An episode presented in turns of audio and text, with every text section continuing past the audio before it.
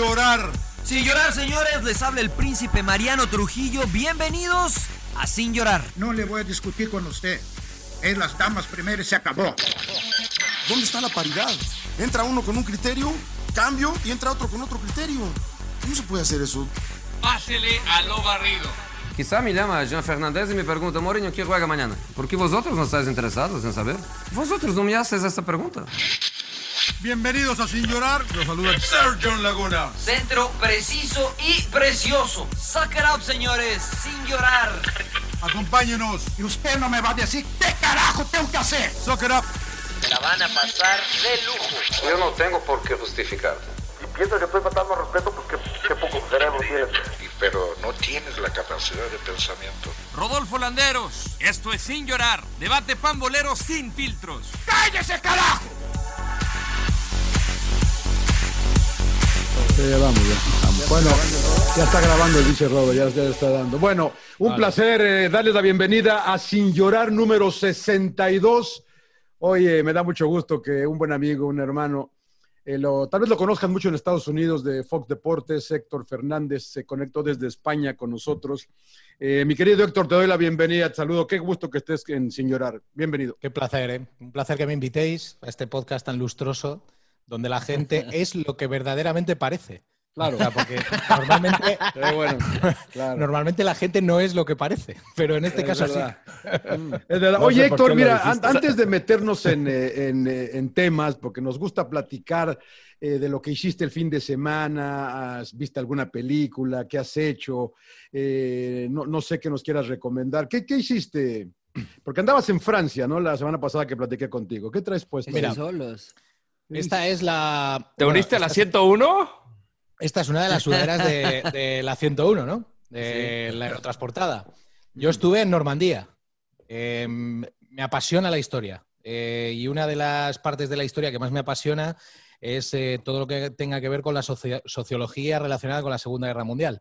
El porqué eh, de las personas, ¿no? Y volví a Normandía. Yo había hecho un viaje solo y, y volví con, con Marta, con, con mi chica que, bueno, eh, tenía muchas ganas de ver eso con ella eh, y compartirlo con ella.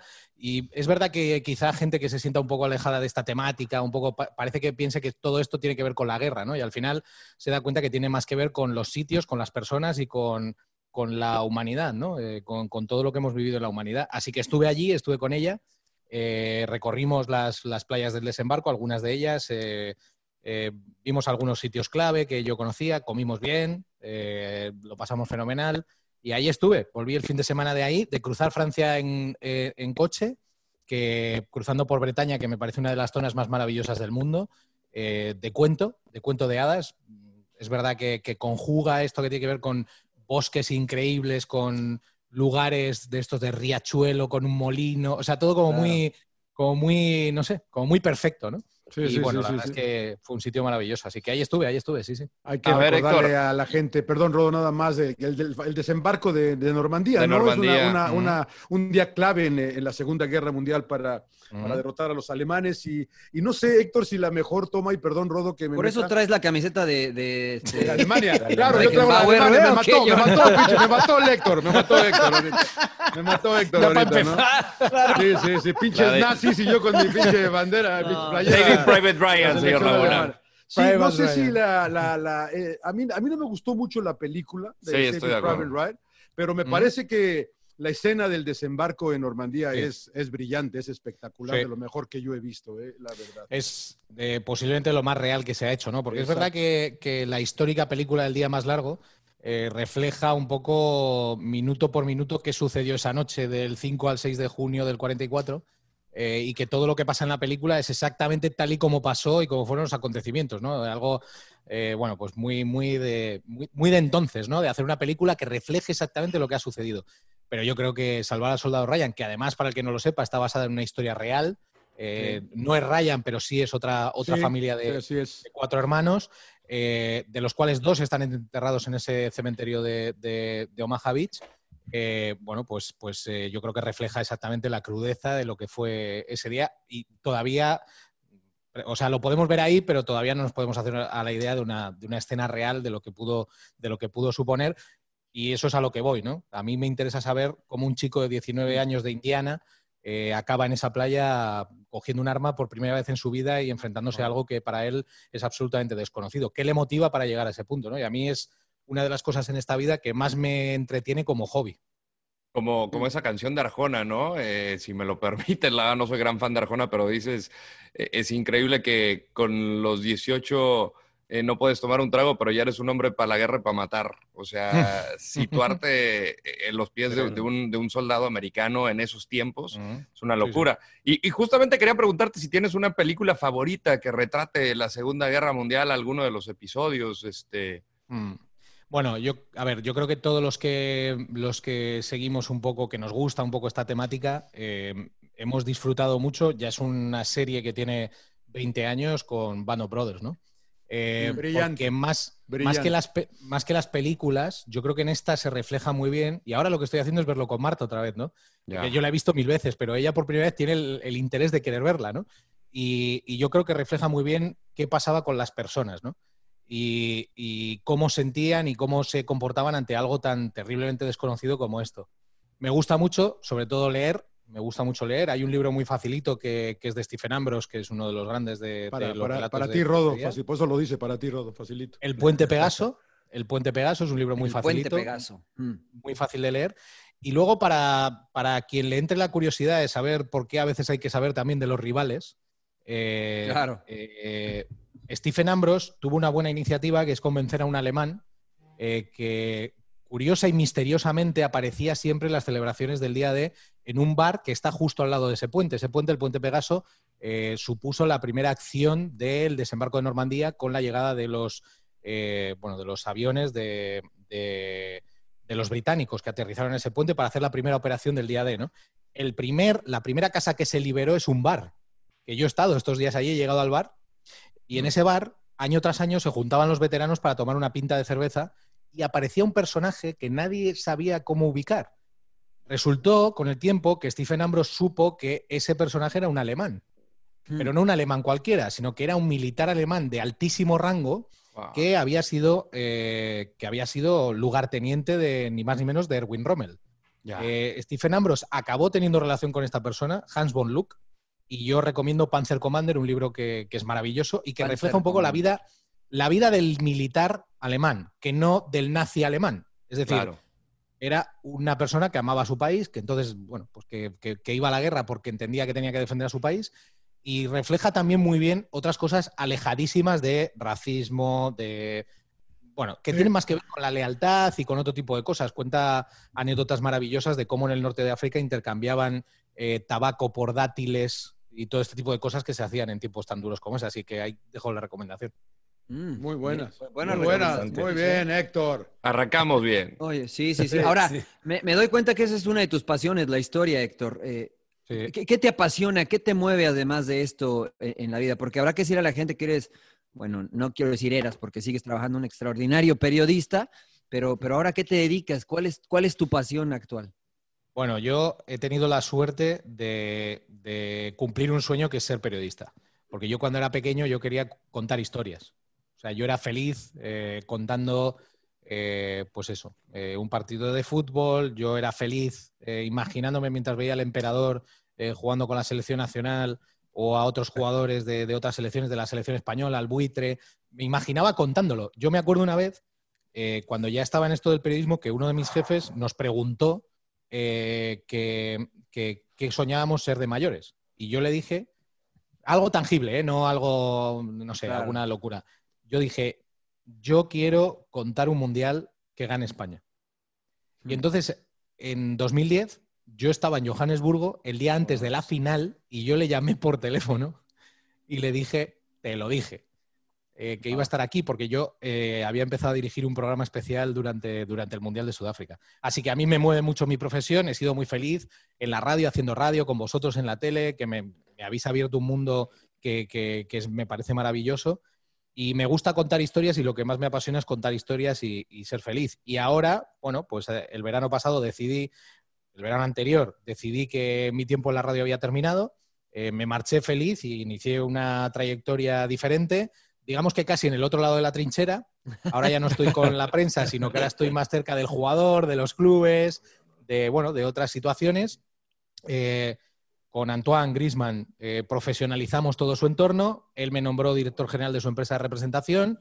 Eh, además, yo monté una productora de televisión y generamos contenido para todo relacionado con deportes y documentales y todo este tipo de cosas para redes sociales y, demás cosas. Trabajamos mucho con, Madrid, con Barça, con grandes clubes.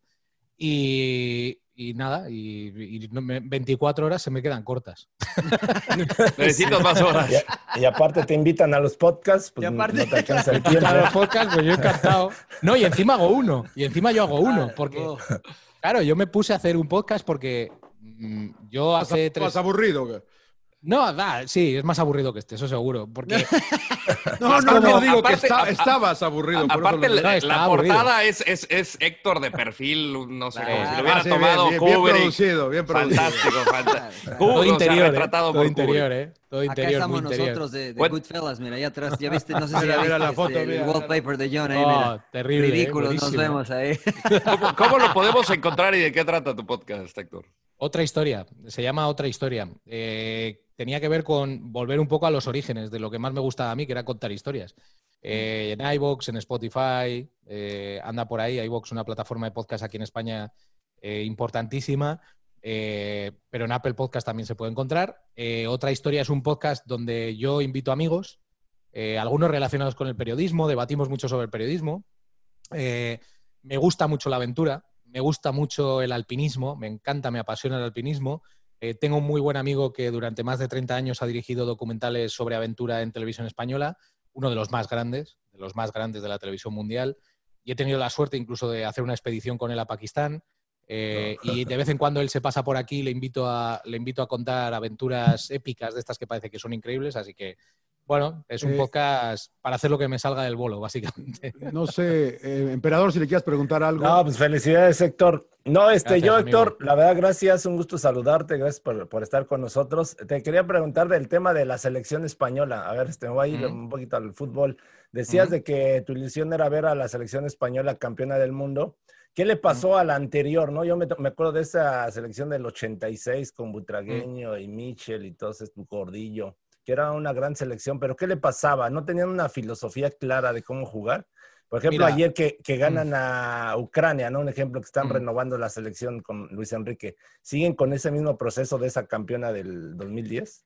Sí, bueno, yo creo que hice muchas preguntas de toda una selección. No, no, no, pero, pero está bien porque, porque está bien porque yo creo que es un proceso que toda selección debe de seguir. Es decir, durante cuando no tienes talento se habla de la furia. Y aquí en España lo de la furia era algo que, bueno, la furia. Y, ¿sabes por qué era la furia? Porque sí, teníamos a Butragueño y a Mitchell. Con todo el respeto, ¿eh? para Martín Vázquez, para Gallego, para Lobo Carrasco, para Calderé, para un montón de jugadores, con todo el respeto. No eran ni Xavi ni Iniesta, eh, que son jugadores de un nivel mm, estratosférico, de primer nivel mundial. Estos eran muy buenos, quizá Rafa Martín Vázquez, Butragueño y, y Mitchell, la quinta del buitre, eh, quizá eran yo creo que de ese nivel, pero estos eran algo más. Entonces, España tenía esa sensación de que la furia, de que todo, tenía que ser, todo, tenía que ser la furia, ¿no? Con, huevos. Correr, tirarte, sí, los huevos, tal, hay que echarle huevos, no sé qué. Y ya, cuando le echas huevos y no le echas fútbol, problema. claro. Problema. Problema. Entonces, siguió ese proceso y de repente llegó Luis Aragones y dijo, bueno, yo recuerdo la derrota contra Francia en Alemania. Y en aquel partido, yo veo la alineación y acaba el partido y me llama un amigo de aquí de Barcelona, un, periodista de aquí, me dice, oye, yo he acabado muy contento. Nos han eliminado, nos han pintado la cara, además parecía que nos íbamos a reír y todo aquello, que le íbamos a echar y, y le íbamos a jubilar, como tituló aquel día el marca, que fue un desacierto. Pero yo he acabado contento porque he visto a Casillas, Ramos, Fábregas, Villa, todos estos, dentro de cuatro años, van a ser unos genios. Porque si tienen este hambre, todos estos van a ser muy buenos. Y llegó Luis Aragonés y dijo, aquí, aquí va a primar el fútbol. Y aquí hay que darle a los que saben, a los que tienen calidad, hay que darle su espacio. Y se lo dio. Y de repente mandaba Iniesta, mandaba Silva, mandaba Xavi, mandaba Fábregas, mandaba Xavi Alonso, vino Marcos Sena a aportar algo que España no tenía. Eh, y además, muy, muy, Marcos Sena aportó un punto tremendo, que era la despreocupación. Él era brasilero, venía allí, le hablaban de esto de, uh, España siempre cae en los cuartos, no sé qué. A él le sonaba todo a chino. O sea, a él le daba todo igual. Y entonces él llegó, jugó, se puso al lado a Xavi Alonso. Luego en la siguiente generación aparecieron Busquets, Pedro. Ya, y, y sumabas más talento y aquel equipo era muy poderoso, muy poderoso. Entonces siguió ese proceso y de repente se dio cuenta de que tenía equipo para jugar al fútbol. A veces te da para ganar torneos siendo competitivo. Bueno, ahí tenemos a Italia. Pero es que yo creo que eso ya es un siguiente nivel. Y España a lo mejor tiene que llegar a ese siguiente nivel de ganar sin tener tanto talento y siendo más competitivo. Mm. Eh, a mí me parece, Héctor, no sé cómo lo veas, que España sufría mucho, eh, sobre todo en, en eh, deportes de equipo, incluido el fútbol, porque había algo mental que cuando el momento era importante siempre se quedaban cortos, hasta que llegó la, la selección de básquetbol y cambió esa mentalidad y en España, en el deporte español, se comenzó a creer que se podía. Yo creo, ahí que, yo creo que fue. Nadal, yo creo que fue Nadal, ¿eh? No, pero, No, pero- porque- Porque Nadal el primer, el, el- el primer French Open lo gana, ¿qué? ¿2005? Pero era, es deporte individual, Sí. John, y creo No, que está eso ha bien, pasado- pero, pero aparece, una, aparece una camada de jugadores españoles muy buenos. Porque No, antes pero hay de él que está- El, está- el que básquetbol decir- es el primer equipo, Sí, el deporte hay- en equipo que rompe el paradigma. hay que decir que 2006 España pierde en Alemania. Aparece hay unas grietas, eh, recordar- bueno, no, no sé si lo recordaréis, pero juega España un partido contra Irlanda del Norte terrorífico. Terrorífico, ¿eh? Michel Salgado, y, eh, eh, Santi Cañizares y Raúl González. Luis Aragonés decide quitar a estos tres jugadores, que eran no vacas sagradas, eran lo siguiente, empezando por Raúl. O sea, y le quita el 7 a Raúl y se lo da a David Villa, que era un niño que pasaba por ahí. O sea, todo eso marcó un antes y un después, porque Luis Aragonés dijo, hay que cambiar el rumbo, mal que nos pese, hay que cambiar el rumbo. Y en ese verano, España gana el Mundial de Baloncesto en Saitama, en Japón. Y ese equipo se pone como un paradigma de, mira, aquí están los triunfadores, no como vosotros. Porque además Claro. España gana y al poco, en esa semana que celebra el éxito, España pierde en Irlanda del Norte. Y todo aquello supuso una catarsis tremenda. Y tiene razón Mariano, porque es verdad que hay un momento, bueno, hay un momento que para qué contar. Yo me ponía a hacer un programa, yo coordinaba un programa en dos- 2010, 2009-2010, en el que teníamos al Barça. El Barça que, que arrasaba, pero es que el Madrid, que era su, su directo competidor, era un equipo caníbal. Eh, teníamos a Fernando Alonso, teníamos a Rafa Nadal, teníamos a Alberto Contador en ciclismo, teníamos, no sé, es que teníamos una serie de, de- de- de deportistas que cada Fernando día- Alonso. no, no, era, ter- era terrible. Mira que yo ayer me vi eh, el top 10 del Tour de Francia y vi que ya se han metido cuatro colombianos, que, eh, ojo, eh, los colombianos en esto siempre han sido muy destacados, pero han tenido un tiempo en el que han desaparecido y ahora han vuelto otra vez a estar ahí con Egan, con Nairo. eh, España hubo un momento que se empezó a utilizar una frase que era, soy español, ¿a qué quieres que te gane? Y parecía un chiste. Pero ¿sabes qué pasa? Que yo, el, el básquetbol sí, pero no es tan visto como la gran generación de tenistas que es más mundial. El, el básquetbol lo ve Mariano. Pero- pero es un lo deporte ves tú, individual. Está No, bien. no. Es un pero, es que, individual, pero es que no fue No, Nadal pero- nada más. Espérame, no fue Nadal. Yo hablando yo desde Bruguera, desde, desde Corregia, Corregia, desde Moyá, Moyá. Moyá, Sí, y, Moyá. antes, y antes y antes Conchita Martínez. Pero no deja de empezaron, ser a, empezaron, a brotar, empezaron a brotar españoles por todos lados en el tenis. Y, y Sí, España aparece como una potencia a Sí, nivel ganamos la. Davis. A ni- ganamos la Davis. ganó la sí. Davis también, o sea. Sí, sí. Entonces yo creo, porque yo del básquetbol ni me enteré que habían ganado. Sí, pero, el- el- el pero, pero John, la- la- lo que se denominaba la Armada, que venía desde Arancha, eh, Sí, con. Sergio con, con- con- Conchita con- gana Wimbledon, güey. Conchita, Conchita gana, gana que, nunca, después- que nunca ganaban en Pasto. Claro, venía, venía después Conchita de ganar en Wimbledon, eh, de repente, pues eh, Emilio Sánchez Vicario, el, el hermano de Arancha, Sí, también sí, competía, Sí. tenía un dobles muy bueno con Sergio Casal, aparece Bruguera, aparece Corretja, aparece Costa, aparece Moyá. Y a eso se le, se le denominó la Armada Española. Pero es verdad que a nivel de arrastre, es decir, siempre ha habido un lustre para el tenis, con Santana, con. Siempre ha habido como. En España siempre se ha valorado muy bien lo que hacía el tenis, pero a nivel equipo, es verdad que ese equipo con Pau Gasol a la cabeza, yo creo que marca un antes y un después en el deporte español. Estoy es que yo- absolutamente convencido. Ahora, eh, Héctor, eh, a mí me tocó vivir en España eh, de enero a junio de 2008, que fue cuando ganan la Eurocopa y, y la verdad que Mm. fue emocionante vivir como lo vivieron ustedes, porque sin ser español, te contagia a la gente y tienes cualquier cantidad de amigos españoles y te envuelven y, y, empiezas a hinchar por España porque estás viviendo ahí y, sin, sentir, sin sentirte español, te, te convierten en parte de la importancia que fue una cabeza que quizá fue políticamente incorrecto en algunas cosas, pero eh, Luis Aragonés, que en paz descanse. ¿Cómo, Cómo, recuerdan ahora sí como legado? Porque fue un parteaguas para la selección española de ganar esa Eurocopa. Ah, Luis, Luis. Tú, corres más que el negro ese, le dijo a Reyes, ¿no? sí, se entendió como racismo, se montó una tremenda no pasa nada. con, Reyes. Que paz descanse también, José Antonio sí, la perla. Eh, bueno, eh, Luis, Luis era terrible. Luis era. Yo, yo recuerdo que un mes antes de fallecer yo le hago una entrevista en la víspera de un, de un derby muy importante, que fue aquel derby que le gana el Atlético de Madrid, final de Copa, que le gana el Atlético de Madrid al Real Madrid en el Bernabéu. Mm. Eh, y cómo hablaba, con la serenidad con la que hablaba, con la nitidez con la que veía las cosas y también con lo consecuente que, fue en algunos momentos y en otros todo lo contrario. Es decir, era capaz de contradecirse con mucha facilidad y con mucho arte también. Pero yo, yo por contar una anécdota. O sea, por contar una anécdota, yo creo que la anécdota de Wallace es tremenda. Llega él al vestuario y le dice, le dice al equipo, señores, vamos a jugar la final, esto es muy importante, porque estos señores juegan así, asado, cuidado con Wallace, empiezan a mirarse los jugadores y los jugadores no sabían quién era Wallace.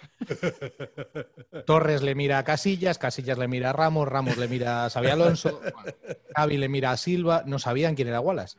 No porque tal, porque Wallace, porque no sé qué, porque no sé cuántos, tal. Y cuando llegan al túnel de vestuarios, que va a empezar el partido, esa imagen que además está grabada, está por ahí, se ve a Luis Aragonés que se alinea detrás de los jugadores de Alemania, se acerca a Balak y le dice a todos, aquí tenéis, Wallace, un fenómeno.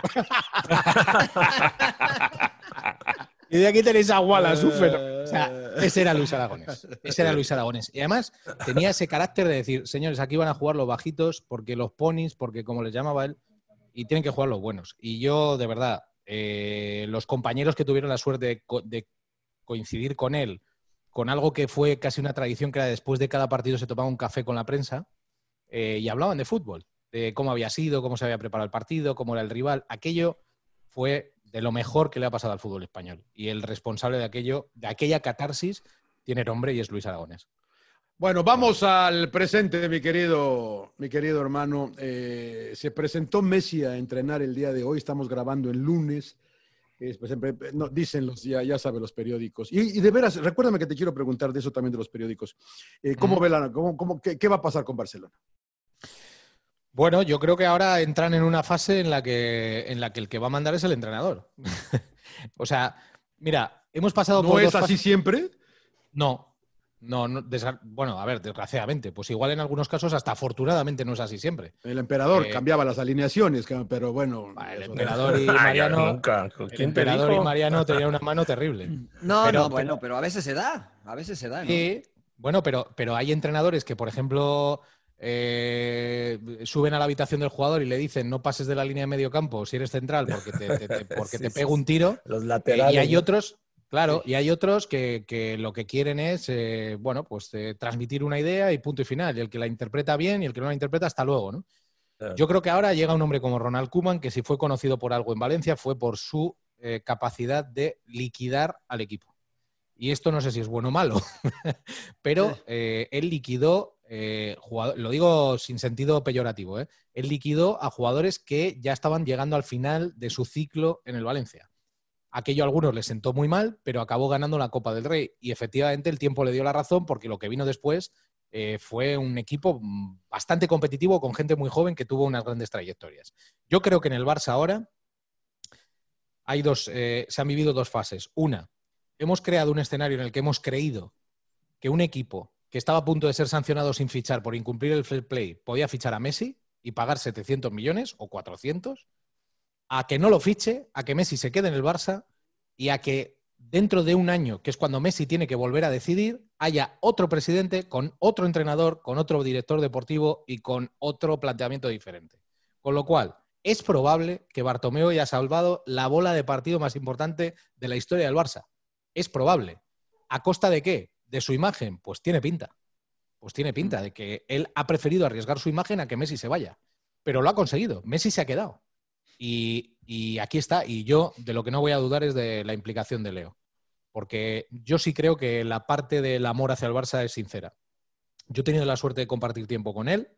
Eh, creo que es eh, evidentemente de las personas del fútbol de las que más se habla porque es el mejor, pero creo que es más sencillo de lo que hablamos. Eh, creo que es un tipo más sencillo, más cercano y más normal de, de lo que hablamos. sí creo, y esto supongo que habrá gente que no esté a favor, que a los mejores hay que consultarles.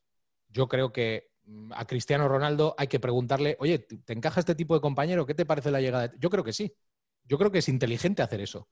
Eh, yo creo que cuando, no sé, eh, en cualquier equipo ha habido jugadores de, tantísima jerarquía. Yo creo que a, Beckenbauer había que preguntarle en Alemania si le parecía bien cómo se jugaba el estilo, los jugadores. Yo creo que eso está bien y eso parece ahora como algo terrible. yo creo que es normal, que está bien y que debe ser así. Y yo creo que hará falta una semana para centrifugar, pero creo que, que el Barça va a ser un equipo súper competitivo seguro.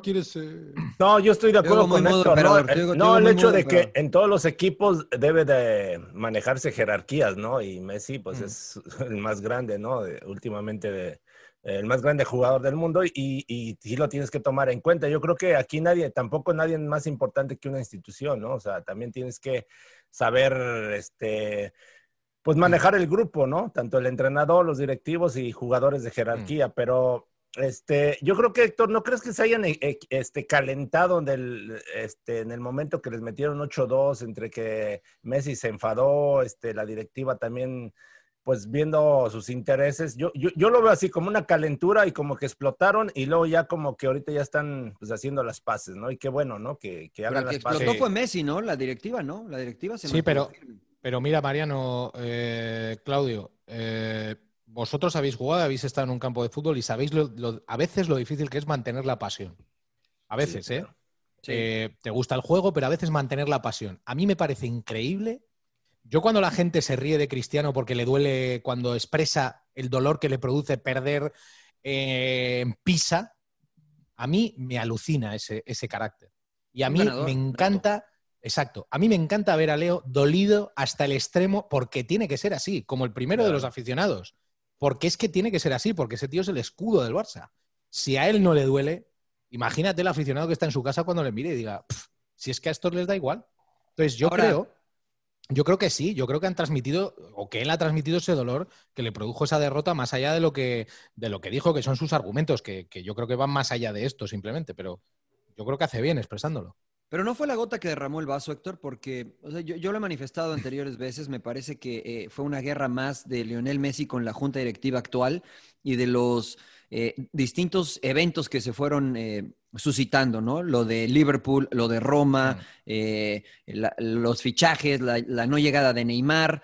Y entonces Messi como el referente dijo, bueno, así no podemos competir, así no vamos a competir. Y a mí me queda muy grabado, emperador, seguramente tú lo vas a entender, que mientras más estás cerca del final de tu carrera, más ansiedad te da el querer ganar. O sea, de que quiero ganar otro título, quiero volver a sentir eso que ya viví. Y creo que esa es la sensación que tiene ahora Messi, de que en este equipo no voy a poder ganar la Champions, me quiero ir, quiero ganar la Champions. Puede ser, puede ser, pero, pero yo sinceramente con respecto a la guerra eh, con, la directiva, si es que ha sido así, porque yo creo que al final ha sido todo más una guerra fría que otra cosa. Oye, mi posición es esta, la tuya es esta, hasta luego. O sea, no, porque si hubiera sido una guerra, Messi hubiera ido a juicio, todo hubiera sido terrible, pero no ha sido el caso. de hecho, por ejemplo, lo que pasó con Avidal. O sea, Avidal es amigo de Messi y de repente que Leo salga en redes sociales a decir, bueno, Avidal, prácticamente le dijo a Avidal, di los nombres de quienes no están jugando bien. O sea, eso a mí me manda un mensaje de que, porque estoy seguro que eso no lo dijo Avidal, o bueno, tal vez no lo pensó. ¿no? Entonces, cuando Messi, que es el referente, que habla poco y dice, bueno, que diga los nombres, porque yo sí me entrego. Entonces ahí ves algo, ves que falta una conexión, ves algo no normal. Yo creo que ahí eh, Avidal, después de haber dicho eso, entendió que hay cosas que no se pueden decir porque tienen, porque tienen unas consecuencias muy importantes. Mm. Y además yo creo que ahí Leo lo que hizo fue proteger al vestuario, lo que hizo fue hablar en capitán. Y, y, son sus razones para hacerlo. Pero digo que, que al final sí, estas cosas se ponen muy crudas. Yo recuerdo aquel día que, que Cristiano sale a la zona mixta y dice estoy muy triste, me quiero ir. Bueno, no llegó a decir me quiero ir, pero dijo estoy muy triste. Claro. Aquella guerra fría Florentino la arregló como la tiene que arreglar un dirigente, con mucha calma, con mano izquierda y obligando, no obligando, pero indicándole al jugador que hay dos partes que firman un contrato y que ya está. que, yo no quiero que te vayas, tú, te, tú me dices que o te renuevo o vas a estar a malas, bueno, pues yo te voy a convencer de que estas cosas no se hacen así. Y ya está. Eh, bueno, eh, yo me, perdí, eh, no, no sé, ¿hablaron de Grisman?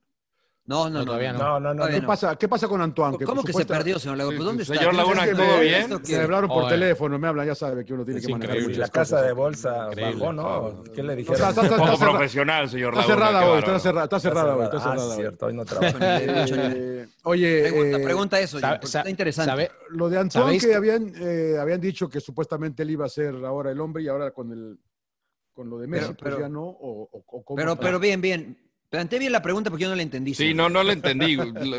dígalo con todas las letras, dígalo.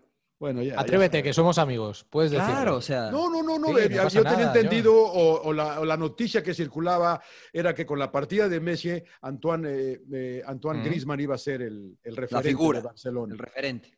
y, y, al quedarse Messi, pues esto parece que ya no es. Nada, pero yo, yo te digo, ¿eh? Y en esto siempre sabéis que por un poco por mi cercanía al jugador y porque tengo que ser prudente casi obligatoriamente, eh, siempre intento mojarme lo menos posible o lo, que puedo, ¿no? En estos días me están llamando muchos compañeros, periodistas, para preguntarme qué pasa, tal. Yo, yo creo que en el foro interno de, de Antoine, siempre, evidentemente, él siempre ha querido que Leo se quede, porque estar con el mejor te da unas garantías de poder estar más cerca, de tocar copa creo que no hay muchas garantías de, poder tocar copas si tienes al lado a Messi, si tienes al lado a Cristiano, si tienes. O sea, yo creo que, es. Eh, y al propio Antoine. Con lo cual, yo creo que él siempre ha estado muy tranquilo y en su cabeza siempre ha funcionado con León el Barça. No, no ha visto otro escenario. Yo creo que incluso cuando ha hablado con el entrenador, que le ha dejado las cosas muy claras y de hecho él las ha transmitido públicamente. Él sabe que, que, Kuman no considera a Antoine un extremo, menos mm. extremo izquierdo. Eso que sabe que esa era mi siguiente pregunta. ha, sido mal, utilizado, Yo, bueno, yo, yo creo que. Desde tu punto de vista periodístico. Yo creo que sí. Yo creo que sí. Yo creo que Antoine podía, podía haber aportado mucho más.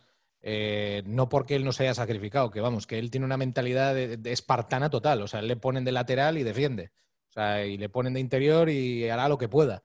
Eh, de hecho, con, con, el partido del Bayern con un 6-2 o algún desastre de estos, corre un balón que defiende él en el área chica y saca un balón de allí, eh, pues un poco casi, pues eso, a lo loco, ¿no? Eh, él tiene esa mentalidad de sacrificio y él, él hace lo que le diga el entrenador. Él está configurado y además esto lo, es discusión mía con él, ¿no? tío, sé más egoísta, macho, que no eres, que no, no, eres, yo qué sé, ¿sabes? Eres quien eres, sé un poco más egoísta. Y dice, yo, eh, a mí me han hecho así. Yo ¿Quién lo hizo así, Héctor? ¿El Cholo? El cholo un poco, pero yo creo que es sobre todo las artes. Yo creo que sobre todo las artes en la Real. Yo creo que las artes en la Real y un poco con la gente que él tenía alrededor le convencen de que cuando el entrenador te dice haz, tienes que hacer lo que te dice el entrenador, fin. Porque luego si te echa la culpa de algo, que no sea por no haber hecho lo que él te ha pedido. Hmm. Y es que la, historia de Antoine es, complicada porque en Francia nunca le dieron la oportunidad de jugar al fútbol. De hecho, la última oportunidad que él tiene para ser futbolista profesional, eh, platicado con su familia, es en la Real Sociedad. Y, prácticamente si esa no funcionaba, tal vez no iba a ser más futbolista profesional. Y de ahí comienza, ¿no? De ahí comienza eh, la, historia de Antoine Griezmann, que no ha jugado en Francia de manera profesional. No, no, de hecho, bueno, uno de los goles más recordados es aquel gol que marca el Lyon de tijera que elimina al Lyon en la fase previa de Champions y clasifica a la Real Sociedad.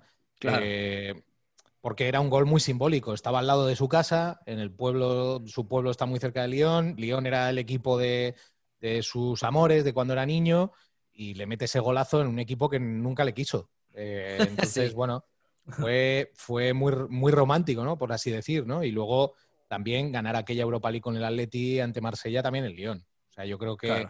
Y además de, la, de la de la manera que lo hizo. Porque yo recuerdo la noche anterior que había mucho lío también, porque estaba todavía esto del Barça, tal. Eh, se hablaba mucho y él, bueno, sabía que tenía que decidir. Y la noche antes del partido, él me lo ha hecho dos veces. Una fue la noche antes del partido de Lyon y la otra fue la noche antes de la final, bueno, después de la semifinal del Mundial de Fútbol.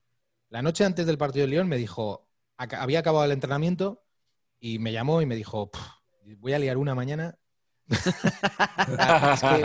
¿Sabes cuando tienes esa sensación de que estás eléctrico, de que todo te sale? Estaba así. Estaba en ese punto. Y la otra fue el día de la final, después de la semifinal frente a Bélgica, eh, que, me dice, ya está, esto vamos es mío. A, vamos a ser campeones.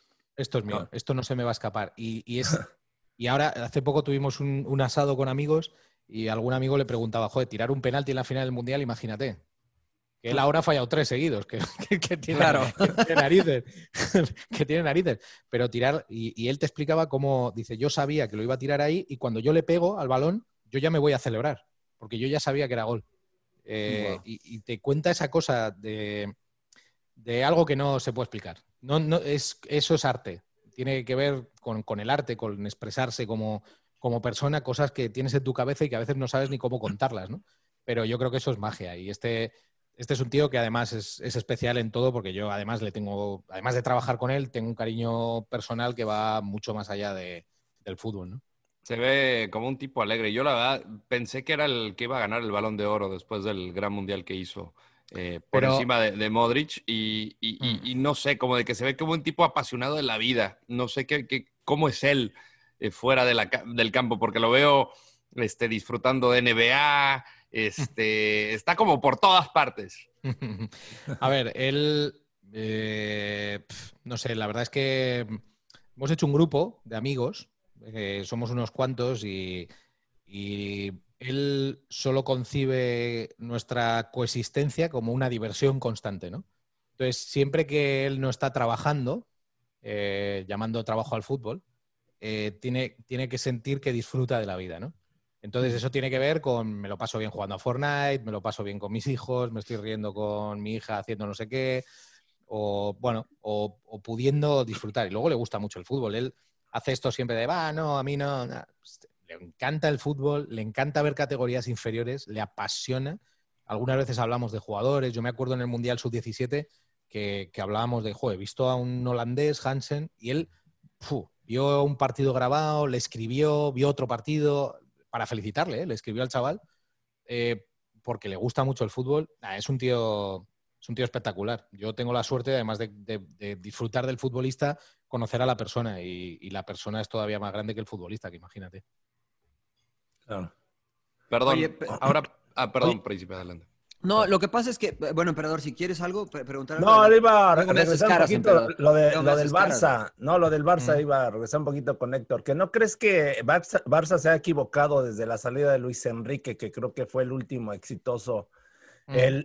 El, irse por otro rumbo, al, cortar esa filosofía que ya traían desde P. Guardiola y, otros entrenadores. ¿No crees que se ha equivocado en eso el Barça? Eh yo sí tengo que ponerme ahora a elegir, o sea, si yo soy el director deportivo del Barça y tengo que ir ahora al mercado a fichar, eh, si lo hago con el corazón, eh, pienso en el Barça histórico, ¿no? Y pienso, voy a jugar con un falso 9, no con un 9 de referencia, voy a jugar con dos jugadores abiertos en los extremos, un 4-3-3, eh, voy a jugar con un pivote estático y con dos interiores muy creativos, eh, tengo que jugar con dos centrales que sean muy rápidos para hacer muchas coberturas porque mis laterales llegan muy arriba. Entonces yo voy al mercado y me pongo a buscar esos jugadores. No hay. No hay. no, hay, Es que no hay. Es que yo con todo el romanticismo no los encuentro. Eh, ¿Por qué? Pues porque no hay un jugador como Xavi, porque Arthur no es Xavi y porque Arthur vino para hacer de Xavi y Arthur, desgraciadamente, estaba en el Barça y esto es opinión, ¿eh? ya no sé. Artur arriesgó muy poco como jugador del Barcelona. Todo lo que había arriesgado en Brasil y por lo que se había hecho, el nombre que se había hecho, no lo, no lo arriesgó en el Barça. De Jong, en un año, ha arriesgado infinitamente más y tampoco ha dado el 100% de lo que puede dar De Jong. Pero es un poco más ese jugador. Pero si os fijáis, ahora lo que se empieza a valorar en Barcelona, y hablo un poco desde una posición exterior viendo al aficionado culé, eh, de repente se empezó a valorar mucho fichar a Luis Suárez que era un 9 de referencia, no un falso 9 como había tenido el Barça de Guardiola, eh, después con Villa. Otra cosa, se ficha Luis Suárez. Después se ficha un jugador como De Jong, que De Jong no es un jugador de dos toques, ni de un toque, es un jugador de pisarla mucho más, de conducir mucho más.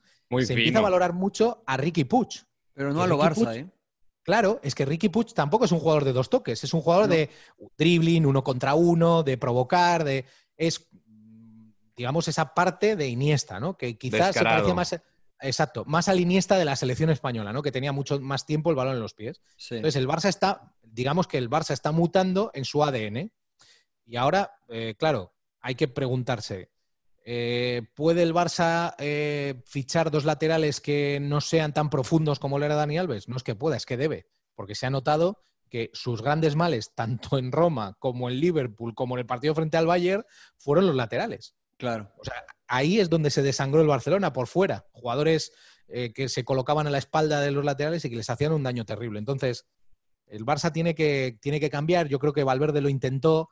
De hecho, el primer centro del campo, si recordáis este año, eh, fue Aleñá, De Jong, Arthur. Ese fue el primer, el, Y ahí Arthur, se vio bien ahí. Héctor, perdón que te interrumpa, pero ¿no crees que han perdido algunos conceptos? O sea, yo veía con Luis Enrique P. Guardiola, mm. este, el perder el balón, el balón, la reconversión que le llaman, no sé cómo le llaman ustedes, nosotros le decíamos el, el ahí, ahora inventaron otra palabra del jengibre, no sé, era algo así de bien, bien. no sé, que está tomando, emperador. Ese es un tubérculo, emperador, ya deja no, de tomar no, no, ese- de, Están locos. de, de recuperar el balón inmediatamente, ¿no? Yo ayer lo veo con Luis Enrique en la selección española, ¿no? Contra. Ucrania, ¿no? Pierden el balón inmediatamente, ¡pum! la recuperación y, y tener la posesión y, y, y Ya. ser- y rápido, Pero tú ¿no? sabes- pero- el frente. Pero, emperador, tú sabes, o sea, tú sabes que el Barça es un equipo que ataca con 11 pero defiende con 9. No, pero, pero, pero hasta Messi lo veíamos. cual- que- No, pero que- Messi que- el pre- era el primero Era que, iba a recuperar. a era el primero Messi. pero- Pero habéis, los, años, lo habéis- los años pasan, señores. claro, los lo habéis dicho los dos en o sea, pasado. Habéis dicho, era el primero que iba a recuperar. Lo habéis dicho, era. Pero ¿no Era- crees que ahí es cosa Palabra del clave. entrenador de convencerlo? Decir, ¿sabes qué? Pues es que no, no te puedes parar uno. Con uno que se pare ya te. Pero ¿qué hace? ¿Qué, qué buena pregunta ahí, emperador. ¿Tú sacas a Messi o cambias la forma de jugar? Porque evidentemente ya no, yo- ya no lo puede hacer, emperador, como lo hacían. Pero, Yo cambio, pero yo buscas la forma de que a lo mejor pararse, no sé, por ejemplo, yo ya a mí Ento- se me entonces decirle, cambias. Messi, párate con el contención, ¿no? O sea, no, no, no, no, no lo desgastes tanto, pero tú sabes que el Pero- contención, pero- el del medio campo, que Finalmente se estás cambiando, emperador. Finalmente estás cambiando Pero- lo que antes era el Barça, porque Messi jugaba o de falso 9 o jugaba por la banda. Claro, pero, el, el estás fútbol, cambiando. eh, el fútbol clásico tenía una, una, una costumbre en las grandes estrellas que era muy curiosa, que era ver cómo Lothar Matthaus empezaba de enganche y acababa jugando de central, incluso de líbero. Claro. Eh, ¿Por qué? Pues porque eran jugadores que tenían menos movilidad, porque estaban un poco más Claro. lentos, porque ya no tenían esa capacidad de giro eh, y de visión, tenían, de- tenían la necesidad de ver todo el campo, ¿no? Y ahí aplicaban lo que habían aprendido, su desplazamiento de balón, su facilidad para llegar a las coberturas. Bueno, pero ahora en el fútbol moderno es otra cosa, con lo cual tú qué haces, pones a uno ahí arriba, lo dejas ahí arriba y ya está. Eh, y, y no presiona, acompaña, porque si vemos cómo defiende el Barcelona, bueno, yo creo que lo tenemos todos claro, ¿no? O sea, igual eso te vale para ganarle al Valladolid, al Liverpool no le ganas. Claro. Al Liverpool no le ganas. No le ganas, porque no le ganas. Y Entonces, eso- entonces e- era una, a ver, era una, no quiero decir farsa, pero era una, una ilusión, Héctor, ese, ese ADN y ese que nos vendió Guardiola, o sea, era realmente que se No. combinaron las estrellas. Porque otra de las Ah. cosas que yo le critico al Barça, Héctor, es que nos venden mucho la Masía y no he visto un jugador que haya salido de la Masía que haya tenido impacto en el primer equipo fuera de la generación dorada. Pero es que, a ver, es que el, el- Vamos a ver, cuando tú haces una campaña de marketing alrededor de un producto, tienes que, si eres una empresa, tienes que tener mucho cuidado porque tienes que saber que ese producto se va a acabar y luego tienes que vender otro. Claro. Eh, entonces, claro, ¿qué ha pasado? Que de repente era, eh, esto ha pasado en mil deportes, el nuevo no sé qué, el nuevo Rooney, el nuevo Mataus, el nuevo Beckenbauer, el nuevo Fernando Hierro, ¿cuántas veces el nuevo Hierro en el Madrid? El nuevo Makelele. Bueno, esto ha sido... Entonces en el Barça eh, se empezó a vender algo que estaba muy bien vendido, que era cómo se trabajaba en las categorías inferiores. Y hay una cosa que es real. El infantil, cuando le dan la camiseta del 6, sabe dónde juega el 6, pero lo sabe en infantiles, en cadetes, en juveniles y en el primer equipo. Y eso es algo que tenía el Barcelona, que tiene el Barcelona, porque todos sus equipos juegan igual. Pero ¿qué pasa? Que, por ejemplo, ahora miras el filial del Barça, y sí hay jugadores con cierto talento, pero, por ejemplo, Alex Collado es un jugador con más capacidad para adaptarse a lo que jugaba Guardiola que Ricky Puig, porque es un jugador, es un jugador de un toque. Ricky Puig es un jugador que necesita pisar mucho más la pelota. Entonces, claro, si se ha creado esta imagen de que solo de- a ver, yo creo que eso había que haberlo contextualizado como algo que pasa muy, muy pocas veces en la historia. pasó en el Ajax, ha pasado en el Real Madrid y ha pasado en la generación del Milan y muy pocas veces más. Es decir, que de repente haya un grupo de 5, 6, 7 jugadores de un nivel terrible que te lleven a ser campeón de Europa, campeón de liga sin parar. Eso pasa muy poco. Y era lo que había, señores. Y en, los Beatles. Claro, y, en los Beatles. es, que es, es que, señores, siéntense que están viendo un eclipse y esto, pero, pero, ahora no hay ni uno, Héctor. O sea, no hay ni uno. Ansu Fati. Bueno, Ansu Fati. Pero, pero nada más. Aleñá, que, que no ha tenido regularidad. bueno, pero, ¿tú crees que Aleñá? Exacto, John. Claro, mira. Sí, bueno, Aleñá, bueno, igual. regularidad. Cucurella me, me, ha gustado que ahorita está en el Getafe. Pero ojo, que yo no digo que sean malos. El problema es que. Que se consoliden en el primer equipo. Es el Barça. O sea, es el Barça. Tienen que llegar a, a dar resultado. Ahora, por eso... Eh, pero Héctor, Héctor, habías hablado, eh, justamente regresando al tema Messi, de que hay que consultar al mejor, ¿no? Dentro del vestuario y sobre todo si tienes un histórico como, como Lionel. Ahorita hay que tenerlo contento porque me imagino con toda la atención, pues no ha de estar anímicamente del todo bien. ¿Cómo tienes contento a Lionel Messi? ¿Es eh, de los compañeros de Koeman con todo y que pues Koeman tiene que, que, que tener pues esta especie de mano dura? Cómo tratar de contentarlo en este inicio que parece que cuando su, llegada, o sea, el semblante, y aquí, pues digo, esto es con base a lo que veo en videos y fotografías, el semblante es, es otro. Y si le puedo agregar a la pregunta del Rodo que te yo, que yo creo que es, sí, porque y lo comentamos en el entretiempo en Fox Deportes, yo creo que va a estar bajo la lupa también. Sí, cualquier cosa, cualquier cosa que haga mal. ¿Pero bajo la lupa de quién? De la prensa sensacionalista. De la, prensa, ah, sí, pero, no, pero no de la afición, que para mí me parece la más No, no también la afición, creo. Pero hay gente que la come, que consume esa prensa. Hay gente que consume o sea, cualquier cosa, ves, no quería estar, ves, no quería, no quiere jugar, o sea, yo creo, eh, no sé. Pero yo, yo os digo una cosa, eh, vamos a ver, históricamente las grandes estrellas han tenido idas y venidas, en el Barça ha sido todo mucho más traumático, Maradona, Schuster, bueno, cosas que han pasado eh, de, estrellas que han salido por la puerta de atrás, Ronaldo Nazario, eh, Figo, lo que pasó con Figo. Eh, y parece que es un poco, eso también es ADN también del club, o sea, parece que, las cosas tienen que, ser así. yo creo que Leo, vamos a ver, yo creo que Leo se ha dado cuenta o sabe perfectamente que el Barça no es lo que él opine solo de Bartomeu, ni tan siquiera del director deportivo de la dirección general, que el Barça es mucho más, que ha visto a toda la gente que le quiere y que quiere que se quede y que quiere que esté aquí, que ha visto a los aficionados, que ha visto a sus hijos y que ha visto a sus propios compañeros, decirlo públicamente. Entonces yo creo que a partir de ahí empieza el cariño que un jugador como este tiene que recibir cuando ha pasado una situación como esta. Luego también escribió Jorge Valdano en, El País, escribía que, bueno, que, esta no es la mejor solución, porque porque es una obligación, es un parche y que es un cierre en falso, porque cuando haya un empate o cuando haya una derrota, a ver qué va a pasar, ¿no? Eh, y creo que esto es peligroso, pero esta es la ruleta a la que han decidido jugar. Y yo creo que las dos partes tienen que saberlo, que las dos partes tienen mucho que perder. La dirigencia, eh, porque ha tomado esa decisión cuando a lo mejor por el ansia de tapar un problema económico, lo más fácil hubiera sido, oye, te vendo, que me den 200 millones o 150, eh, dos jugadores y hasta luego y aquí se acabó todo. Y yo creo que esa tentación la han tenido que tener, porque si la situación es eh, la que es y la estamos viviendo en todo el mundo, pues les hubiera venido fantásticamente bien. Pero eh, han decidido esto. Entonces son las dos partes las que tienen que las que tienen que, saber que están arriesgando. Y se juegan mucho. Emperador, ¿cómo crees que lo, que lo, que lo va a recibir el vestuario? O sea, si tú, si hoy estuvieras tú eh, como parte del Barça y se da todo esto de Messi, obviamente tú también siendo un referente en el vestuario, ¿cómo lo recibirías? ¿Lo verías bien? ¿Lo verías mal? Eh, no sé. No, pues yo creo que depende del, de cómo se lleven ellos, ¿no? A lo mejor hay buena relación. Pero, tú, emperador, o sea, no, por eso. O sea, si yo no, a, mí no, me afectaría nada, ¿no? tú dirías, qué bueno que se quedó. Pues sí, porque digo, pues es, es el mejor jugador y yo prefiero tenerlo, como decía Héctor, ¿no? Lo que dice Grisman, yo prefiero tener a alguien así a mi lado que me va a resolver en cierta manera las cosas, ¿no? O sea, y dependiendo, ¿no? Yo, por ejemplo, jugaba de central, yo te pongo un ejemplo, este, grandes jugadores como, a lo mejor no la, la, talla de Messi, ¿no? Pero en Tigres, por ejemplo, Walter Gaitán, ¿no? Que era un tipo así medio extraño, mm. eh, pero jugadorazo, yo prefería tenerlo a mi lado porque sabía que te resolvía los partidos, ¿no?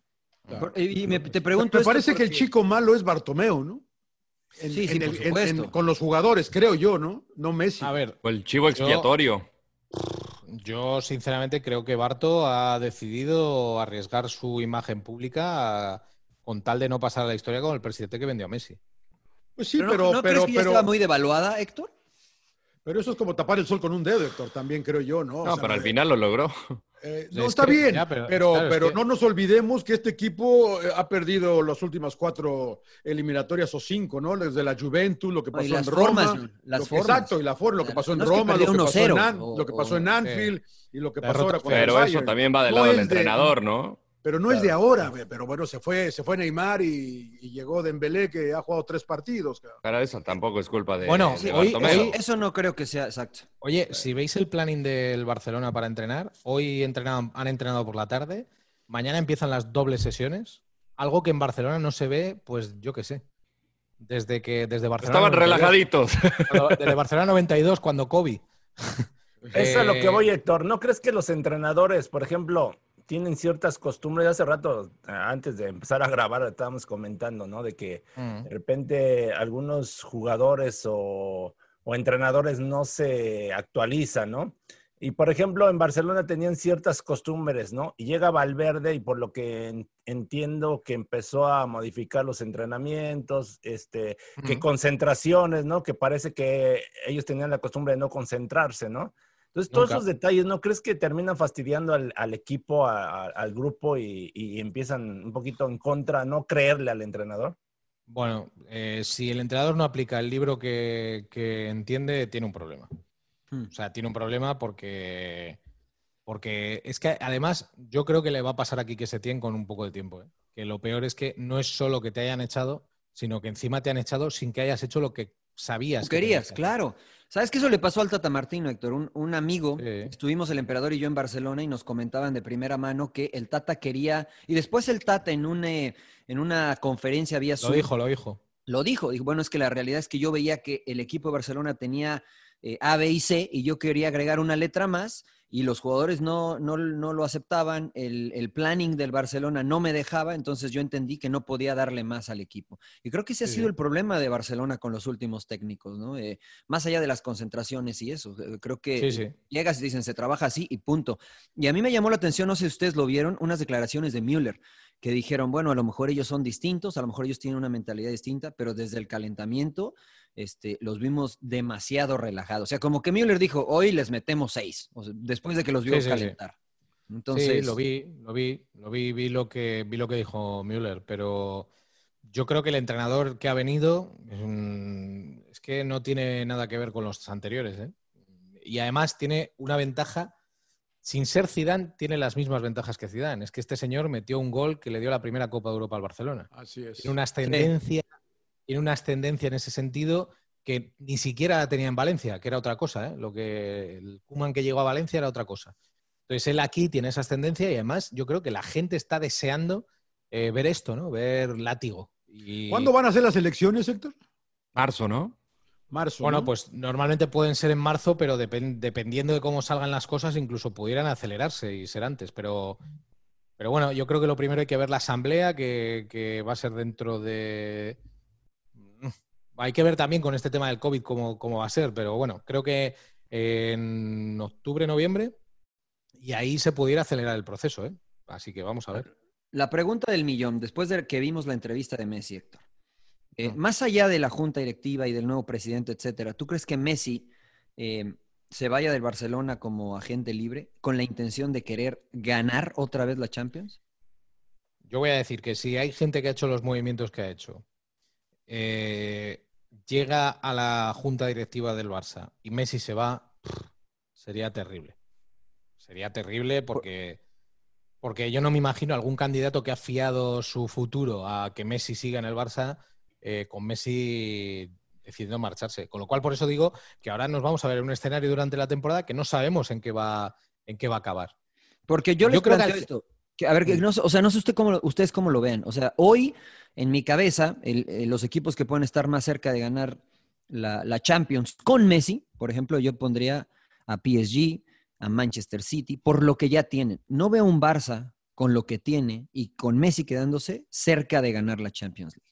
Entonces, si Messi quiere ganar la Champions League, tiene que ir a un equipo que, esté más cerca de ello, para que él sea el plus, pero que no se cargue el equipo al hombro, ¿no? Lo que necesitaría el Barcelona es que, porque hubo un, dato estadístico que a mí me sorprendió mucho y lo, busqué el día antes del partido contra el Bayern, no fue por el partido del Bayern, ¿no? Eh, fue porque siempre se achaca a los delanteros que no hay goles. Eh, y busqué cuántas asistencias había dado el centro del campo. Y era, era terrible. Era terrible. Es decir, el abastecimiento ofensivo del centro del campo del Barça al ataque era prácticamente nulo. Dos, tres, algo así. ¿eh? Era una estadística eh, terrible. Con lo cual hay lo que aportas, es decir, jugadores como Rafinha y Aleña, que de momento están, que vamos a ver qué pasa.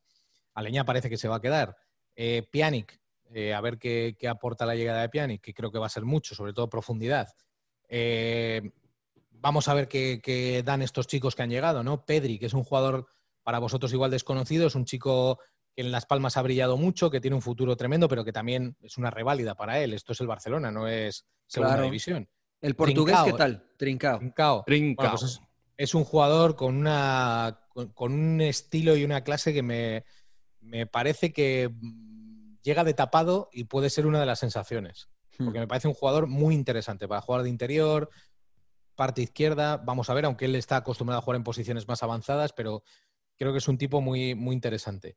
Eh, así que, bueno, eh, es que hay tanto que ver, es que hay tanto que ver y tanto que, descifrar. qué difícil. vamos a ver.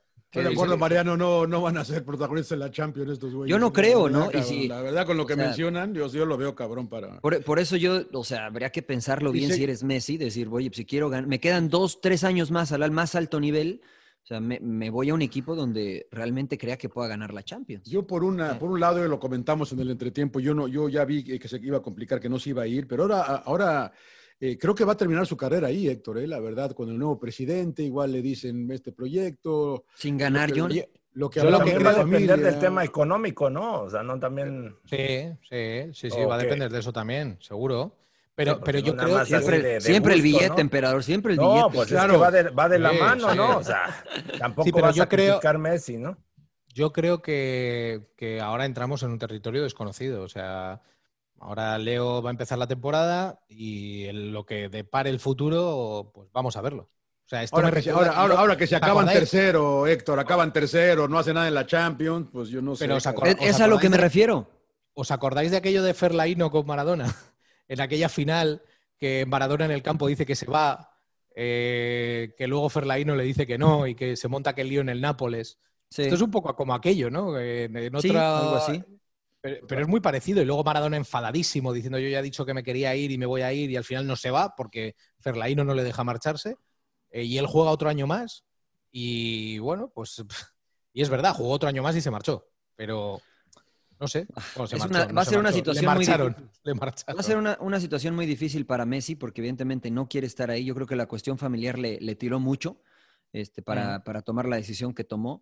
Eh, pero, pero, no sé si va a estar eh, con la mente clara, ¿no? A poner esfuerzo, pero como él lo dijo, el último año no encontré felicidad en el club y creo que eso, mm. eso puede ser peligroso. Mi querido Héctor, te quiero dejar ir eh, ya, Muy bien. gracias, pero te quiero tirar una pregunta antes de que te vayas. Uh. a ver más. ojo, te, va a pedir dinero o algo así. Tiene pinta que va a ser peligrosa. ¿eh?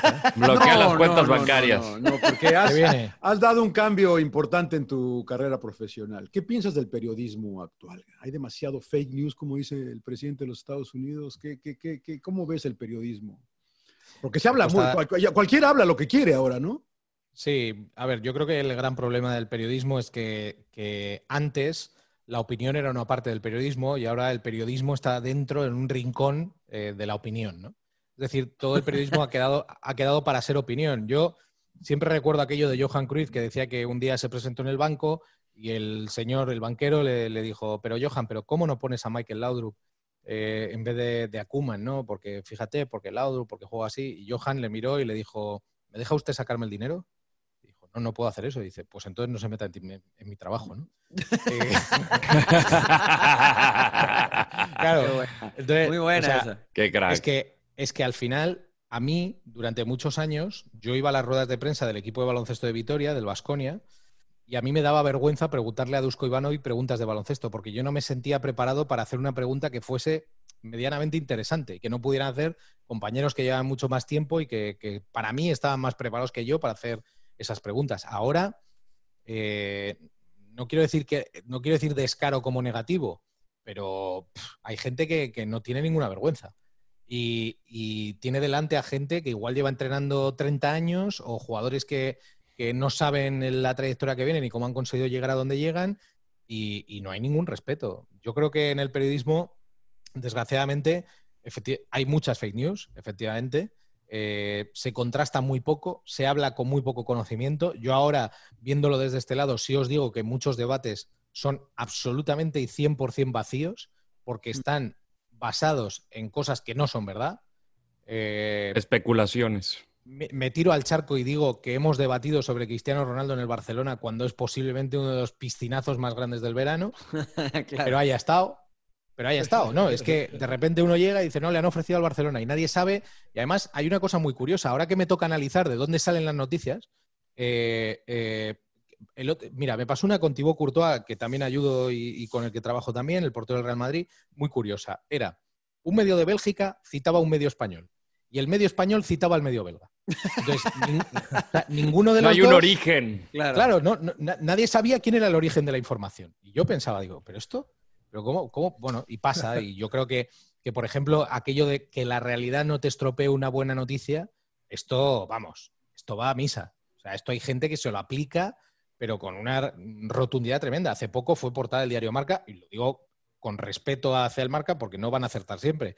Una portada de que el Barça había propuesto un intercambio de, de, Antoine Grisman al Atlético de Madrid por Joao Félix. O sea, me parece. Me parece increíble que eh, se publiquen cosas así sin contrastar. O sea, mm, me, mm. parece alucinante. Es fácil decir cualquier cosa ahora, ¿no? Y se pierde la credibilidad en el periodista porque por unos pierde, por unos pocos pierden todos. Yo la verdad no le escribo a ninguno de ustedes, por eso le no, pero... Es que también va, de acuerdo a la, preparación, Héctor, porque también creo que la, realidad de las cosas con la, inmediatez de las redes sociales, todo el mundo tiene una voz eh, poderosa, ¿no? Y, lo veo mucho las conferencias de prensa porque pues me tocó también como tú sentirme de repente no preparado para hacer preguntas de fútbol y que prefería escuchar, hasta de repente ahorita veo a, los chavos y no por tirar a, de cabeza a alguien, pero en una conferencia de prensa de, Rayados, al portero Hugo González le preguntan, oye, ¿qué opinas que te dicen el Manos Wangas? Ah, es que es increíble eso. O sea, ¿cómo, llegas? Qué buena, qué buena, qué buena pregunta, O sea, me explica, o sea, ahorita nos da risa, pero yo, yo, yo, escucho eso en una rueda de prensa y digo, o sea, no mames, no puede estar, esto no es periodismo. No. Sí, no, esto es redes sociales, Twitter. Claro, pero y luego está un poco el nervio con el que vive el periodista porque cree que cualquier tuitero le va a levantar la noticia es que luego cualquier tuitero te, reclama la autoría de una información.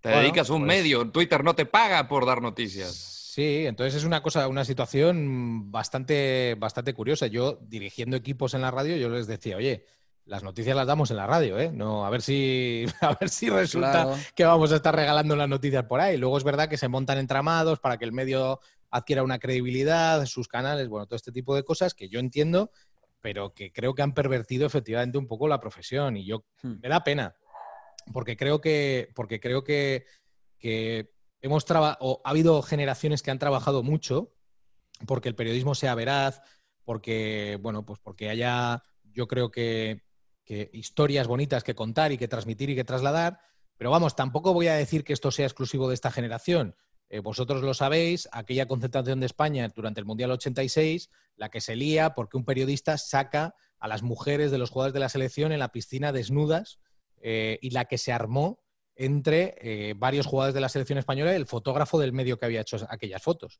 O sea, sensacionalismo, amarillismo y todo este tipo de cosas ha existido siempre. Lo que pasa es que ahora, lo que pasa es que ahora hay una capacidad para, recibir la información al minuto, es terrible.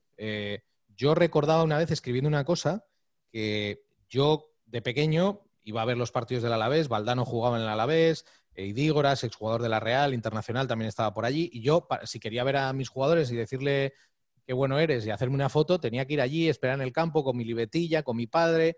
y ir al entrenamiento a Luis Arconada, que era mi ídolo, pues yo me tenía que ir hasta San Sebastián en tren y esperar allí, me vestía como él. Ahora yo puedo poner, poner, puedo poner arroba Arconada. Eres un manta, vaya gol te has comido. Eh, arroba, cristiano.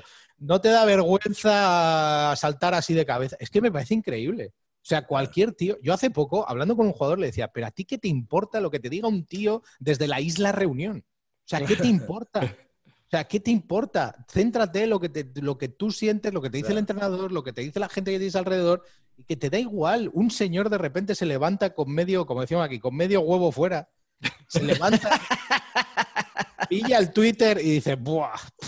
y, dice, ah, Cristiano, eres un matado. Y de repente Cristiano lo ve y se hunde, porque esto es terrible. Pues esto pasa. Porque a los jugadores, además, son, son, hay un momento en el que las cosas les llegan y lo leen y se ponen tristes y pues nada, pues así vivimos y todo es una perversión general. Pero, pero Héctor, a ver, es lo que dice yo, ¿no? hay periodistas, y bueno, acá lo vemos, bueno, en México y todo, que hay periodistas que tienen cierta imagen y ponen cualquier tontería, ¿no? Para enganchar, como tú dices, al jugador o a quien sea, no sé con qué fin lo hacen, ¿no? Si para generar más tráfico, no sé, aparecer. Y luego ya aparecen, los ves en la televisión o los ves en sus medios y acá muy serios, pero ponen cualquier cosa, ¿no? O sea. yo te podría contar una increíble, te podría contar una increíble. Eh, a mí un periodista me dijo que si no había filtraciones tenía que inventarse las noticias. y me lo dijo tranquilamente. Sí. No, pero es que me lo dijo tranquilamente y yo le digo, yo, o sea, yo jamás me he inventado, me he podido equivocar en una información porque mi, fuente me ha podido engañar o, claro. luego aprendes o lo que sea. Pero yo jamás me he inventado una noticia. Jamás, nunca. Siempre que he dicho algo que no tenía nada que ver con una fuente de información, he dicho que era una opinión. Oye, a mí me gustaría ver a algún Agüero jugando en el Alavés. Pues es que es una opinión mía. No, tengo, no tiene ninguna base ni no es información. Pero, pero yo de repente decir que el Alavés podría estar interesado en el Kun Agüero que... es, que, tienes que decir, si me hacen caso, podría estar interesado en el Kun Agüero, el Agüero el Alavés. Hay, hay, un sketch muy bueno que dice eh, bueno, eh, Messi ya eh, se va del Barcelona. Solo tendría que decidirse que un equipo le quisiera fichar, que le pagaran la ficha. claro. Todos esos Y el sueldo. Si pasa todo eso, pues entonces ya se va, ¿no? Se va. entonces, yo me da pena porque la gente que sale de las facultades o la gente que tiene pasión por hacer periodismo y lo hacen en podcast y lo hacen en, en yo qué sé, en el canal de YouTube o lo que sea, que tengan un poco de rigor y que respeten a los profesionales. Y a partir de ahí que opinen y que hagan lo que quieran y a mí este no me gusta y que sea titular el otro y yo quiero que gane el Valencia y no el Betis y pues ya está, cada uno aporta lo suyo y, ya está. Se ha dicho mucho lo del periodismo de bufanda, pero a mí eso me parece de las cosas menos dañinas. Oye, uno defiende a un equipo, otro defiende al otro y además casi siempre es para montar espectáculo, no pasa nada, eso no hace daño a nadie. Lo que sí hace daño a, nadie, a alguien es cuando tú deliberadamente eh, quieres meter una información porque tienes un interés. Esto ya no es periodismo, esto es otra cosa. Es Ni es espectáculo. Es agenda, es interés, es así. Eh, y luego cuando sobre todo das una información para hacer daño a alguien. Y eso ha pasado, eso ha pasado muchas veces desgraciadamente. Eh, y bueno, pues eh, ahora afortunadamente, mira, esa es la parte buena de las redes sociales, que es que enseguida te ponen ahí, ¿eh? O sea, enseguida, enseguida te sacan el medio, oye, pero tú no dijiste que no, ahora a mí me parece que Messi debería marcharse porque fíjate, porque tal y que cual. Y hace dos días has dicho exactamente lo contrario. Oh, pues no, hay que tener un criterio, hay que tener un poco una preparación, ¿no? Claro. Claro. Es verdad. Retratado. Mariano, ¿ya ves? No, no, no, yo por eso, yo, por eso este, nunca cambio. Veleta Laguna. Solo, solo evoluciono. Veleta Laguna. Muy, eh, muy amena, muy amena la tertulia con el Héctor, con el gran Héctor Fernández. El archiduque de Vitoria y Ole. Ah, mucho nivel. Así es, así es, Bueno, ¿quién va a ser campeón en eh, la liga? No. ya está. Apenas van a este, empezar. ¿Quién arranca, ¿quién, arranca, ¿Quién arranca como favorito? Real Madrid más que el Barça, obviamente. ¿Cómo es el Atlético? El Atleti yo creo que no ha hecho todo lo que quería hacer en el mercado, me parece. ¿eh? Pues nadie, ¿no? No, pero, a veces, a, veces nadie, a veces nadie está bien porque tienes el equipo que quieres, pero yo creo que el Atleti quería haber hecho alguna cosa más y no ha podido. Eh, mm, y fichar un delantero, me parece que querían buscar algún delantero más. Yo creo que todavía, de todas maneras, hay que poner la, hay que poner esto en cuarentena porque creo que durante las próximas semanas, igual esta no, pero la siguiente ya el nervio ya va a empezar a poder a los clubes y van a empezar a pasar cosas que igual no imaginábamos, como son intercambios de cromos eh, con una facilidad nunca vista. Así que vamos a ver para dónde van estas cosas. Pero 5 de, favorito, 5 de octubre cierra la ventana, ¿no? Sí, favorito, favorito yo creo que el Madrid, yo creo que el campeón tiene el argumento, los jugadores y tiene, y tiene todo para, para repetir. Y es difícil mojarse por otro. ¿eh? Sevilla, Betis ¿no? está- ¿No te gusta el Sevilla? Sí, el Sevilla ¿No lo está fichando bien? muy bien. Sí, el Sevilla está fichando muy bien. Como siempre, Monchi, como siempre. Está fichando muy bien eh, y es un equipo que va a crecer. Yo creo que es un equipo que va a crecer. Y el resto de equipos es que puf, no, lo, no lo veo, ¿eh? No Es no lo, lindo, es lo lindo del campeonato largo, emperador. Que el Sevilla sí, pero yo no sé si le dé para las 38 fechas. ¿eh? O sea, Claro, ese No, es el playoffs, eso playoffs, es- eso- eso es lo bonito, eso es lo bonito del, del torneo largo. A mí no me gusta. ujú. pero- pero Muy bien, mí. Héctor, un verdadero Un placer. placer, Te ¿eh? agradecemos mucho que te hayas tomado el tiempo de estar con nosotros en Sin Llorar. Muy amena Gracias, la amigos. tertulia, la verdad, muy amena. Gracias por la recomendación de los libros. De las. ¿Los anotó, señor Laguna? Porque Sí, sí, sí, los siempre anoté, pide los recomendación anoté. y nunca los lee. No, no, no, no, no, Si sí no los vuelve a escuchar el podcast, así nos da un. Claro, claro, claro. No, no, aquí like los más. tengo. El, eh, el puente de Pegaso y Panzer Commander. Panzer Perfecto. Commander. ¿eh? Bien, Muy bien, muy bien, bien Apunté el recorrido que bien. hizo Héctor Fernández, a ver si algún día lo hago ahí. Sí, Sí, en bien. Normandía. Que estaría No, muy hay que bueno, ¿eh? hacerlo, Sí, hay que hacerlo, hay hay que hacerlo. Pues hay que hacerlo. Yo me apunto de guía cuando queráis. De hecho, vámonos los cinco. Y, nos Sí, dice, y ya y nos hacemos de allá sin llorar, desde Claro, el bar este. problema. Y dices que es bonito, ¿no? Yo no me lo imaginaba tan bonito. Es el norte de Wow. Francia, ¿no? Sí, sí, es espectacular. Imagínate, lo, ret- lo re- lo retratas en plena época bélica, seguramente, señor. Sí, Laguna. claro. Habrá que ir. Pero no, no, es. Escucha, yo creo que vas allí y lo primero que haces es ir a una inmobiliaria a ver a cuánto están las casas. O sea, es que es automático. ¿En serio? Es- Y no debe estar muy caro, ¿no? sí. No, sí, sí, es caro, es caro. Es caro, es caro. ¿Ah, sí? Claro. Sí, sí, un chateau de estos, un chateau con un jardín de estos tipo Versalles, ¿eh? con las fuentes y todo esto. Uh, Es verdad que lo vendes barato, pero luego lo que te tienes que gastar para, para ponerlo decente, Para remodelarlo. para remodelarlo, ya eso es otra cosa. Claro, claro. Está bien, ¿Cuánto Laguna. más o menos? De paseo, nada más. sí, sí, Ya se quiere ir a vivir. descansar, güey. Me quiero ir a vivir a Portugal, eh, Héctor. Me quiero ir a vivir a Portugal. Ah, mira, es buen sitio bueno. también, ¿eh? Buen sitio también, ¿eh? Sí, ¿verdad? No es malo. Sí, Sí, Portugal, sí, Portugal, me, gustó mucho. Pero ya hace poco, hace poco estuve en Milán y la verdad que me gustó mucho. Sí, No, muy bonito jugador- Milán. Muy a mí bonito. no me gusta Milán. Milán. La Estuve con un jugador, estuve con un jugador, con Sergio Rodríguez, que es jugador de básquet del, del Armani Milán, exjugador de Portland y de Sacramento y de Nueva York, ahí en, en la NBA y Filadelfia. Y me decía que vive allí, que vive allí increíble. Sea, un nivel Mar- tremendo. Mar- Mariano, lago- Mariano es raro. Lago le gusta, le Como, gusta- Portofino. Claro, Buah. claro. Portofino es O sea, sí, o sea, me gusta Milán, pero no me gustaría vivir en Milán. Por ejemplo, Mariano, a mí me a gustaría Mariano vivir le en Roma, gustó, si tengo que le vivir en gustó- Italia. le gustó Manchester Roma, a ¿eh? A mí, Mariano, Manchester me- a mí me encantó Manchester. Ah, Imagínate, para mí, Manchester. para, El Armani Milán, mire nada para mi vida, para cómo me gusta vivir, ahí. ahí. Un equipo de baloncesto que se llama Armani Milán. Ya es, ¿eh? Como cuando Dolce Gabbana patrocinaba la selección italiana, están en otro ¿No me nivel. pueden contratar ahí de, de utilero, de jefe de utilería ahí en el Armani Milán? Con Allí eso ves a Giorgio. Armani allí sentado en primera fila. Claro. Te vista nada más. Se me perdieron Terrible. dos, dos trajes y así, emperador. Vamos armando la tienda. Terrible, terrible. Oye, yo Héctor el viaje, Fernández. ¿eh? Yo organizo el viaje dígame. a Europa, ¿eh? Suck it up, señores, sin llorar. ¡Cállese, carajo!